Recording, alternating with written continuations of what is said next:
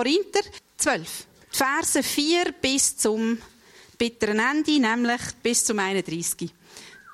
Würde ich euch Zeit geben, um das durchzulesen. Die einen sind Schnellleser, die anderen geniessen es. Die dürfen in Ruhe einfach noch fertig lesen. Die, die noch dran sind, ist kein Problem. Ich möchte ganz kurz so ein bisschen den Zusammenhang uns in Erinnerung rufen, wo der Paulus den, den, den, den Brief hier schreibt. Oder den Auszug aus dem Brief, den wir hier lesen. Er tut nämlich schriftliche Fragen, die die Korinther, also die aus dieser Gemeinde in Korinth an ihn gestellt haben. Er war selber nicht mehr in Korinth und sie haben äh, sehr wichtige Fragen an ihn gestellt. Korinth war eine römische Kolonie Die Stadt ist mal untergegangen und wieder aufgebaut worden und so. Und also, die Römer sind die gewesen, und das ist eine, äh, eine Multikulti-Stadt Es hat wirklich sehr viele verschiedene Kulturen dort gehabt, verschiedene Religionen. Sie war sehr weltoffen gewesen, die Stadt. Also, ähm, sehr ein buntes Treiben, würde man wahrscheinlich sagen. Sie war auch sehr lasterhaft gewesen. Also Prostitution und alles Mögliche ist dort gang und gäbe gewesen. Und in dem Ganzen innen ist die Gemeinde in Korinth gegründet worden von Paulus. Und das Dramatische daran ist, wenn man das so ein bisschen würde, äh, gemeindebautechnisch anschauen, die haben so die ganz, die ganz, ähm, die, die ganze Phase, wo so eine Neugründung durchmacht, haben die etwa in viereinhalb Jahren haben die durchgemacht. Also Phasen und Krisen und alles. Also das ist recht viel am tun in dieser Gemeinde. Ähm, da haben die Leute wahrscheinlich nicht sehr viel Zeit gehabt, sich wieder mit neuen Sachen ähm, zu befassen oder sich anzufreunden, sondern da, ist, da hat es richtig. Paulus hat die Gemeinde gegründet. Später ist der Apollos da. Es hat dann die Leute gehabt, die sich eher am Apollos ausgerichtet haben. Der hat scheinbar sehr gut können reden. Und, ähm, und äh, das sind dann eher die Apollos-Leute gewesen. Die haben sich selber so genannt. Der Paulus hat Apollos eigentlich nicht als Konkurrent in dem Sinn gesehen oder so. Er hat äh, die Gaben und die Leitungsfähigkeit durchaus äh, gewusst, dass das am, am richtigen Ort ist in dieser Gemeinde vom also der Apollos, genau. Eine weitere Phase war, dass dann äh, Christen aus dem Orient dazugekommen sind. Die haben im Prinzip den Paulus gar nicht kennt. Die sind so Petrus-Anhänger. Die haben sich Kephas-Leute genannt. Also die, die sind voll auf der Schiene von Petrus noch gewesen. Wir wissen ja, zu einer etwas früheren Zeit, äh, Petrus und der Paulus, die sind sich auch nicht immer ganz einig in allen Geschichten. Obwohl ich finde, sie haben das meisterhaft dann gelöst. Ähm, es hat, das sind Judenchristen gewesen, also sie sind mit einem jüdischen Hintergrund dort hergekommen. Und eben, wie gesagt, der Paulus, und wenn er die Sachen angegangen ist und erklärt hat und so, das ist ihnen fremd gewesen. Und dann ist so ein Aufkommen von den Schwärmer. Schwärmer werden die genannt. Und das hat echt gemeint ein bisschen angefangen gefördert. Weil die haben so, die haben so ein bisschen eine neue, so ein eine neue Theologie vertreten. Also sie haben so ein bisschen, äh, eigene Ansichten gehabt. Christus, Christus ist plötzlich sehr exklusiv gewesen. Also es hat wie nicht mehr jeder den gleichen Zugang gehabt zu, zu Jesus, wie das der Paulus eigentlich gelehrt hat. Sie haben den Paulus unglaubliche Fragen gestellt, äh, wo der Paulus dann eben in dem Korinther unter anderem dann Stellung drauf nimmt, auf die Sachen, die sie eigentlich ihm ankreiden. Und sie haben so ein eine neue Ethik vertreten, eine neue Glaubenslehre. Äh, Männer äh, sollen zu Prostituierten dürfen gehen. Äh, andererseits haben sie dafür eine Enthaltsamkeit in der Ehe predigt. Ähm, Teilnahme an Götzenfest, Missachtung vom Abendmahl. Das Sprachengebet ist enorm wichtig gewesen, also fast über allem gestanden und überhaupt einfach so das ganze geistliche Erleben ähm, ist irgendwie das Wichtigste gewesen. Egal, wie andere damit umgehen, egal, ob das andere können einordnen, ob andere das verstehen. Also Geistlichkeit ist über allem anderen gestanden. Was, was so ein bisschen mit der griechischen Philosophie eigentlich auch so ein bisschen zusammenhängen kann. Und der Paulus, der hat sich vor allem mit diesen Schwärmern auseinandergesetzt. Eben die, die ihn so auch ähm, angegriffen haben in dem Sinn. Und die grosse Frage, die Paulus hier in seinem Brief anspricht, sind die Gaben vom Heiligen Geist. Und wir dürfen eben bei dem nicht vergessen, die Gemeinde war sehr jung, enthusiastisch, alle wollten mitreden, so kommt mir das vor. Äh, jeder hätte so vielleicht ein bisschen gedacht, er wüsste es besser und er hat ja seine Erfahrungen gemacht mit dem Heiligen Geist. Ähm, es scheint ein bisschen chaotisch zu und her gegangen sein, zum Teil turbulent. Und ähm, was wir aber erkennen aus dem Brief, ist, dass in, in der Gemeinde in Korinth viele Gaben vom Geist vorhanden sind. Also das ist nicht irgendwie eine Gemeinde wo man hat müssen sagen, äh, wirkt da der Geist überhaupt? Es ist eher fast das Gegenteil. Ähm, ja, der Geist ist sichtbar und die Gemeinde ist geisterfüllt gewesen.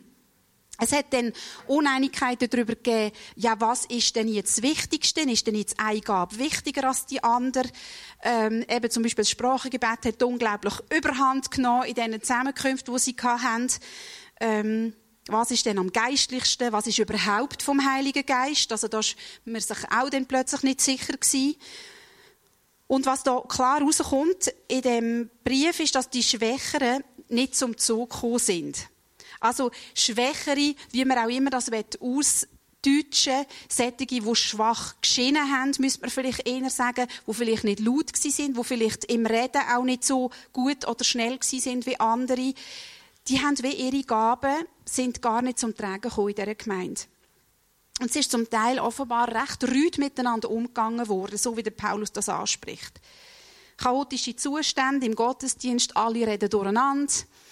Und äh, wahrscheinlich auch never ending, kann ich mir das vorstellen. Also es ist auch nicht zu einem Punkt gekommen. Und der Paulus spricht dann ziemlich deutlich und sehr ausführlich und verständlich. Eben, ich finde, fast ein bisschen kindlich. Ihr habt euch an die Kassetten mögen erinnern, nicht wahr? Ähm, was, was ich zuerst nicht so ganz verstanden habe, das ist vielleicht auch eine kulturelle Geschichte, dass die Leute dort in dem Griechenland das gerne haben, so mit Bildern unterrichtet zu werden für mich ist es ein bisschen abstrus, dass ein Auge zu einem Fuß kann sagen, wir brauchen dich nicht oder so. Aber ähm, ich glaube, er hätte damit einfach sehr bildlich verdeutlichen äh, ja, was er festgestellt hat in dieser Gemeinde, wie die Leute miteinander umgehen. Und in dem Ganzen, da haben mich einfach so zwei Aussagen, haben mich sehr beschäftigt, wo ich ein bisschen näher darauf eingehen will. Das eine ist, wo im Vers 18 steht, Tatsache ist jedoch, dass Gott entsprechend seinem Plan jedem einzelnen Teil eine besondere Aufgabe innerhalb des Ganzen zugewiesen hat. Also jeder einzelne Teil von der Gemeinde, von dem Lieb, wie es auch bezeichnet wird, hat seinen Platz, seine Gabe, seine Aufgabe. Das ist für den Paulus absolut äh, ohne Einschränkung klar gewesen. Er schreibt, Tatsache ist das. Also das ist eine Tatsache. Jeder, der zu Gott gehört und, und zu dieser Gemeinschaft gehört, der hat eine Gabe. Mindestens eine. Wahrscheinlich gibt es solche, die mehrere haben. Aber jeder hat eine und jeder hat eine Aufgabe, besondere für die Gemeinschaft. Und das Schwache, eben wenn er sagt, das Schwache oder das Unwichtig Scheinende, ist besonders wichtig sogar. Und ich merke so, ähm, so im ganzen Werdegang, auch als Christ und als Mensch überhaupt, wo erwachsen worden ist und so, für mich ist immer so wirklich, ich habe immer so ein das Gefühl gehabt, zum Beispiel die Extrovertierten, oder die, die können vor Leuten herstehen. Vielleicht habt ihr das auch kennt in der Schule, sind immer die gleichen, sind dann Klassenchef gewesen oder keine Ahnung, haben dann können mit dem Lehrer verhandeln oder einfach so die, die, die haben sich getraut herzustehen und so, das sind die guten Leiter. Oder die sind überhaupt einfach begabt zu leiten. Oder, oder für mich, ich habe zum Beispiel auch immer, äh, immer so ein bisschen gemerkt, ja, hey, wenn jemand ausgebildet ist in etwas, weißt, der hat auch studiert und der kennt Literatur dazu und so, der ist dann wirklich begabt. Der kann dann Auskunft geben. Und so wie der Paulus das aber hier beschreibt, ähm, ist das überhaupt nicht der Fall. Es gibt keine Einschränkung wie die Gabe verteilt wird. Der Heilige Geist gibt die so, wie er es für richtig hält, dem, wo er es für richtig hält. Egal, ob dann die Person extrovertiert ist oder introvertiert, sich getraut, vor anderen etwas zu sagen oder nicht, oder das im Stillen irgendwie äh, macht, egal, ob er ausgebildet ist oder nicht. Und das finde ich so schön, das finde ich so schön, irgendwie, dass wir jetzt hier heute zueinander können sagen, hey, du, du hast mindestens eine Gabe. Wenn du der Heilige Geist hast, hast du mindestens eine. Wahrscheinlich sogar noch mehr.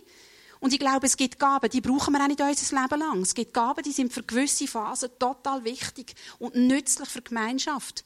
Und dann gibt es wieder Phasen, wo die Gabe ähm, ja, in den Hintergrund tritt oder wie auch immer. Aber du hast eine Gabe und du kannst sicher sein, dass Gott dir nicht vergeben gegeben hat. Es ist ja auch schön, man kommt eine Gabe über und sagt, super, danke vielmals. Aber Gott hat sich ja etwas gedacht dabei. Und mir ist das, mir ist das echt so nachgegangen, was der Boris letzt, ähm, ist das letzte Mal Ostern gewesen, gell?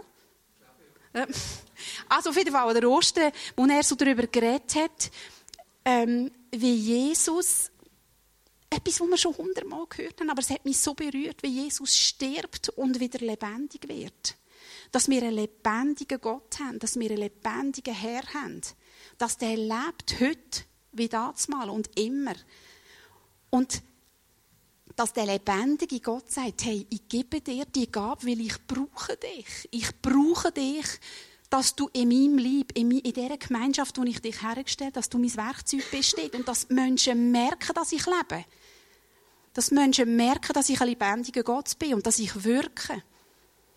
Das finde ich unglaublich spannend. Er will, dass sein Reich sichtbar gemacht wird. Und unter anderem will er das durch uns, dass wir unsere Gaben einsetzen. Beieinander. You are in the team. Gott möchte dich in seinem Team dabei haben. Und er rüstet dich nicht einfach so für nichts aus, sondern damit du kannst mit deinen Gaben ihn sichtbar machen. Das ist Wahnsinn, oder?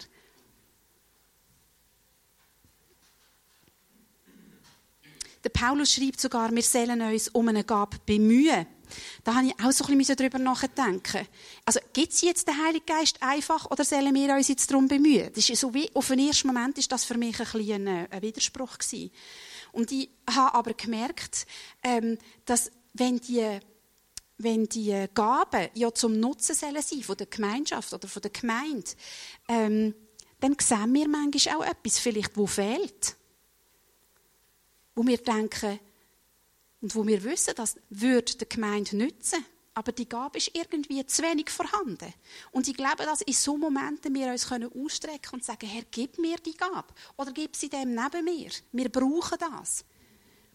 Ich habe zum Beispiel gemerkt, eine Zeit lang, habe ich sehr viel für Leute gebetet. Viele Leute sind auf mich zugekommen, kannst du gut für mich beten? Oder ich habe mich gedrängt gefühlt, für jemanden zu beten und ich habe gemerkt, es wäre so gut. Gott würde mir in dem Moment wirklich etwas mitgeben für diese Leute. Dass ich irgendwie seine Stimme hören kann und ihnen prophetisch etwas mitgeben kann. Und ich habe einfach beten für das. Bitte gib mir das. Weil ich glaube, es würde diesen Leuten unglaublich helfen, wenn ich für jemanden bete. Und es hat dann es hat dann eine Freundin von mir hat dann ein Bild gehabt für mich. Während einem Gebet hat sie gesagt, weißt, ich glaube, Gott gibt dir so einen, einen Blumenstrauß und oben raus schaut eine ganz große Blume. Und ich glaube, das ist Gabe von der Prophetie. Es hat noch viele andere da, aber das ist Gabe von der Prophetie. Und das war für mich so eine Bestätigung dass man einfach sagen ähm, Jesus, wir brauchen die Gabe. Bitte, gib sie uns. Und etwas ganz Wichtiges möchte ich jetzt euch heute Morgen auch noch sagen. Gott hat dir eine Gabe gegeben, aber genauso wichtig, er hat dem neben dir auch eine gegeben. Stell dir das mal vor. Der neben dir, der ist so quasi bildlich gesprochen das Auge von Gott oder die Füße von Gott oder die Hand. Ich finde es ein bisschen gruselig, oder? Ist die Hand. Aber wir, aber wir können ja jetzt sagen, der neben dir, der kann dir das Wort von Gott erklären. Oder der neben dir, der will dir Gedanken von Gott über dein Leben weitergeben. Oder der neben dir, der kann dich heilen, weil Gott ihm die Gabe gegeben hat. Der neben dir, der kann beten und es passiert ein Wunder. Ich finde das Wahnsinn. Die Vorstellung, dir hocken jetzt mindestens zweiten oder zweiten an diesen Tischli, was da alles für Potenzial drinnen steckt. Und Gott hat uns das gegeben, nicht uns zum nur darüber freuen, sondern dass wir das einsetzen sollen. Also er oder sie neben dir ist genauso im Team. Da macht sich Gott so wahnsinnig greifbar und so erlebbar. Und er kommt da so näher. Neben dir hockt die Möglichkeit, dass ihr zusammen den lebendig auferstandenen Gott könnt erleben und erfahren. Das ist nicht nur irgendwo. Wenn die Kinder einmal fragen, ja, wo wohnt der Gott? Ist er dort bei den Wolken oder so? Jetzt da wohnt er. Jetzt da wohnt er mitten unter uns. Und neben dir hockt die Möglichkeit, dass du ihn erfahren kannst. Und bei dir selber hockt die Möglichkeit, dass der nebendran ihn erfahren kann. Das finde ich wahnsinnig. Und es steht, Gaben sind uns gegeben, bis die vollkommene Herrschaft aufgerichtet ist, also bis das Vollkommene da ist.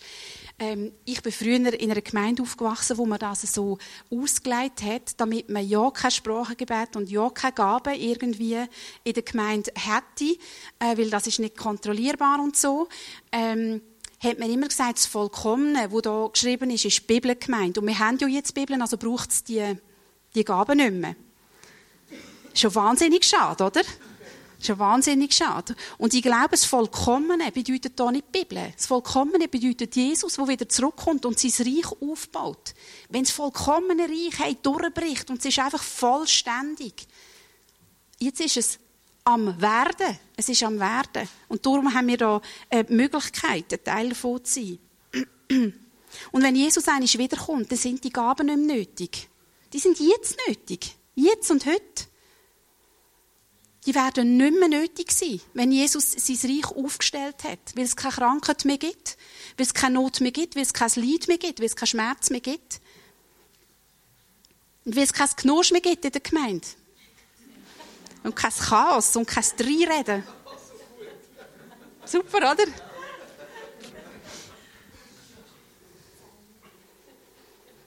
Und darum, glaube ich, ist es echt essentiell. Ich habe ein paar Fragen aufgeschrieben, wo, äh, wo wir einfach zwei, drei Minuten schnell an den Tisch austauschen. Und zwar geht es mir nicht darum, dass wir jetzt hier mega, mega in die Teufel gehen, sondern wirklich einfach einander mal sagen, du kennst ich meine Gaben? Kennst du deine Gaben? Ja, wenn ja, welche sind es denn? Ich habe gerade vorher mit jemandem noch ein Gespräch gehabt, es ist manchmal so ein bisschen, ja, ich weiß schon, dass ich eigentlich begabt bin, aber das kannst du doch nicht einfach so sagen. Das kannst du doch nicht, das ist doch ein bisschen eingebildet und so, aber ist es ja gar nicht, weil du hast ja nichts dafür da, es ist ja Gott, der es gegeben hat. Und darum fände ich das super, wenn wir zwei Minuten uns an den Tisch über das unterhalten. Kenne ich meine Gaben?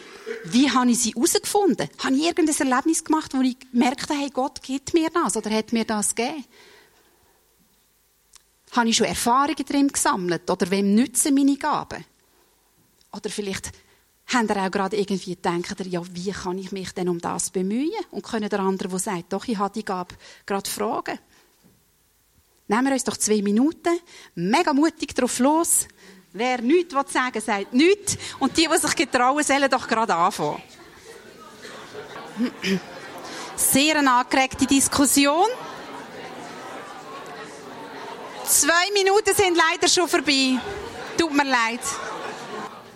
Das Zweite, was mich an dieser ganzen Geschichte mit diesen Gaben extrem beschäftigt hat und ich hatte zuerst so wie das Gefühl gehabt, ja, das ist einfach mein Problem. Aber ich glaube, Gott, Gott hat da wirklich etwas sagen Ich habe nämlich gemerkt, im Vers 31 steht, aber jeder Einzelne soll sich um die Gaben bemühen, die der Gemeinde am meisten nützen.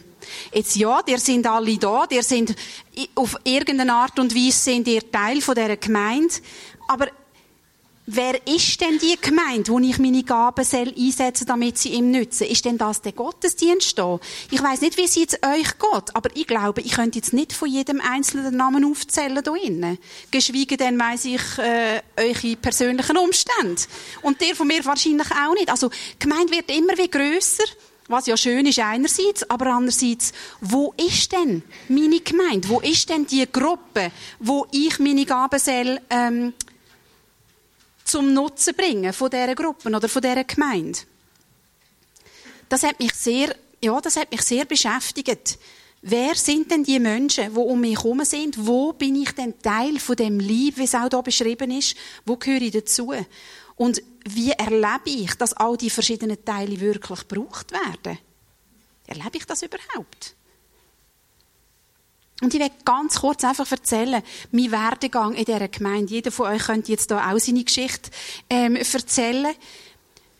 Vor etwa 17 Jahren. Also wir haben vor 18 Jahren geheiratet und wir haben gewusst, so viele von unseren Freunden sind so ein bisschen hier auf Aarau gezügelt und so. Ah, oh, vielleicht fangen wir zusammen irgendwie etwas Neues an und so. Und haben das auch ein bisschen ausprobiert und ähm, ja, haben dann so ein bisschen auf Umwegen herausgefunden, hey, wir wollen, wir wollen Gottesdienst feiern zusammen, damit andere Menschen können dazukommen, dass Menschen, die Jesus noch nicht kennen, können dazukommen. Wir sind unglaublich enthusiastisch gewesen und motiviert und vielleicht auch übermotiviert. Und wir sind aber in der Kürze relativ viele Leute, 40, 50 Leute haben, und alle haben gebügelt. Alle haben mitgemacht. Hört, ich habe die gelernt, wie ein Beamer funktioniert und alle Sachen, die ich nicht gewusst habe vorher. Und wie man da die Kabel verkabelt und all die Geschichten. Also, und jeder hat einfach gemacht, was es gerade braucht hat. Jeder hat irgendwie Essen geschleicht und jeder hat irgendwie Leute begrüßt und jeder hat irgendwelche Flyerli gemacht und keine Ahnung. Auf jeden Fall, also ich habe ganz bestimmt sehr viele Sachen gemacht, die nicht meiner Gabe entsprochen haben. Aber wir haben sie einfach gemacht, weil wir Freude haben an dem, dass jetzt hier ein neuer Aufbruch ist und so weiter. Der Joel und ich, mein Mann und ich, wir sind dann etwa ein halbes Jahr später sind wir schon weg. Für ein halbes Jahr sind wir ins Ausland auf Helsinki. Er hat dort studiert und wir haben dort ein halbes Jahr gewohnt. Äh, das war noch schwierig gewesen, jetzt gerade so von dieser neuen Geschichte weg und so, wo wir mitgeleitet haben. Und wir sind dort, wir haben gesagt, hey, wir wollen sofort eine Gemeinde suchen. Wir sind am Freitag oben angekommen. Am Samstag haben wir überall geschaut, wo hat es Gemeinden, sind wir eine schauen. Am Sonntag sind wir schauen. Und am Sonntagnachmittag sind wir in einer Gemeinde gelandet, Lighthouse International irgendwie etwas. Die einzige Gemeinde, die Englisch geredet hat in Helsinki, weil Finnisch, das ist nicht gegangen. Und wir sind dort hergekommen, äh, hauptsächlich Afrikaner in dieser Gemeinde und sonst einfach aus allen Herren Ländern. Und wir haben so gemerkt, also wir haben dort in dieser Gemeinde einfach alles gemacht. Wir haben Musik gemacht, wir haben putzt, wir haben Kinderdienst gemacht, wir haben einfach irgendwie alles mitgeholfen, was man nur hätte können. Super gewesen. Wir haben alles können aus, äh, ausprobieren. Nur sehr schade gewesen, weil es sind mindestens 200 Leute da gehockt oder 100, keine Ahnung, ähm, wo irgendwie nicht ausprobiert haben und wo irgendwie, ja, es ist wirklich eine spezielle Zeit gewesen. Aber für uns sehr lehrreich. Wir sind dann wieder zurückgekommen und, äh, und die Gemeinde hat sich sehr, ähm, hat sehr viel Veränderung immer wieder gehabt. Wir haben im Leitungsteam Veränderungen gehabt, was nicht immer einfach war. Es hat Hauskreise gegeben. Wir sind in verschiedenen Hauskreisen gewesen. Und das ist so spannend gewesen. So spannend, weil man hat immer wieder neue Menschen kennengelernt und neu mit ihnen probiert herauszufinden, ja, wo, wo hat Gott uns begabt? Jetzt auf unser spezifisches Thema ähm, zu kommen. Wir haben Alpha-Kurs gemacht und so Jüngerschaftskurs weiterführende. Und je grösser das die Gemeinde gekommen ist, desto mehr Leute haben auch das Bedürfnis gehabt nach kleineren Gruppen. Also, weil eben der Gottesdienst, man am Anfang kennst du irgendwie noch alle, wenn 50 Leute sind und ist das mega toll und du kannst mit allen, hast eine Geschichte irgendwie und irgendwann hast du das nicht mehr. Und wir haben auch dort ausprobiert mit, äh, mit so ein bisschen, ähm, Clusters. Ja, es wird zu weit führen, das alles zu erklären. Wir haben äh, Frauenanlässe gehabt und so weiter. Wir haben ein Frauengebet gehabt, das ich eine Zeit lang mitgeleitet habe, wo, das ist für mich der Hammer gewesen, weil wir sind so eine Gruppe gewesen, wir haben einfach Wellen Gaben vom Heiligen Geist ausprobieren. Und es ist so ein geschützter Rahmen gewesen. Es hat nichts gemacht, wenn wir einmal irgendwie es verhauen hat oder wenn man irgendwie vollkommen daneben gelegen ist. Es ist einfach wie der Rahmen gewesen, so wie ein, wie ein Kindergarten, wo man lernt ausmalen und ausschneiden, so. Stelle ich mir das jetzt vor. Also das ist wirklich, das ist wirklich eine ganz gute Erfahrung für mich. Wir haben sehr, sehr viele Sachen, habe ich dürfen lernen in dieser Gemeinde, zu merken, wo hat mich Gott begabt, wo hat er mich nicht begabt. Sehr viele Sachen auch wieder aufhören und sagen, du machst das besser. Ähm, und sehr viele Sachen haben wir aber auch einfach gemacht, weil es jemand gebraucht hat. Weil es halt einfach der Gemeinde von Nutzen war. Und das habe ich auch sehr lehrreich gefunden. Sich da irgendwie so ein bisschen manchmal hinterzustellen und zu sagen, ja, jetzt braucht es halt einfach noch mehr Leute im Putzteam, also gehe ich schruppen. Oder was auch immer. Jetzt im Moment ist es so, ich leite einen Hadel. Hadel, was ist jetzt Hadel schon wieder? Ihr dürft mich nachher fragen. Ich erkläre jetzt das nicht alles. Ich bin in einer Zweierschaft mit jemandem und bin Teil von einer, von einer missionalen Gemeinschaft, von einer Quartiersgemeinschaft bei uns zu Buchs. Und das ist alles noch relativ neu, noch, noch relativ im Werden. Aber ich merke, für mich ist es total toll. Einfach noch so ein in kleineren Gefäßen, weder jetzt hier, wie wir hier zusammen sind, sein, weil man dort so viel mehr einander äh, lernt kennen und merkt, was Gott in der anderen eingelegt hat. Und ich merke, was sich bei mir auch verändert hat, ist, Und ähm, das wollte ich gar nicht jetzt irgendwie theologisch äh, begründen und weiß ich nicht, weil ich merke einfach, bei mir ist das so, dass ähm, in meiner Gemeinde, in meiner Gruppe gehören mittlerweile nicht nur Leute dazu, die sich dann und dann für Jesus entschieden haben, sondern es gehören sehr viele Leute dazu, die auf dem Weg sind, die irgendwie mit mir unterwegs sind. Und es ist so spannend. Ich habe zwei Freundinnen, die eine, ähm, die eine, die weiss, dass ich fromm bin und so, und offenbar stört sie nicht. Auf jeden Fall haben wir sehr viel, haben wir sehr viel, äh, äh, persönliche Austausch, wirklich. Und ich merke, ähm, die hat so ein feines Gespür, die hat so ein feines Gespür, die kann Sachen, ähm, wie muss ich jetzt sagen, dass nicht allzu irgendwie okkult überkommt, vorausgesehen, die tut nicht wahr sagen oder irgendwie so etwas, aber die hat so ein Gespür für das, wer ihr heute Mittag wird begegnen und dass das wichtig wird sein, dass ich glaube, wenn die Jesus wird kennenlernen, wenn sie dann irgendwann den Schritt macht und der Erfüllung vom Heiligen Geist überkommt, dass das unglaublicher prophetischer Mensch kann sein und so ein unglaublicher Nutzen kann sein für die Menschen um sie herum. Oder ich habe eine andere Freundin, eine Eritreerin, die hat gerade so knapp die Schulzeit gemacht. Also die hat weder eine Ausbildung noch sonst irgendetwas. Aber die ist so eine weise Person. Die tut ihre Familie, sie hat drei Kinder, wie sie die erzieht, was sich die überlegt, wie sie, wie sie aus ihrer Kultur heraus einfach nicht alles übernimmt, weil sie nicht alles weise findet.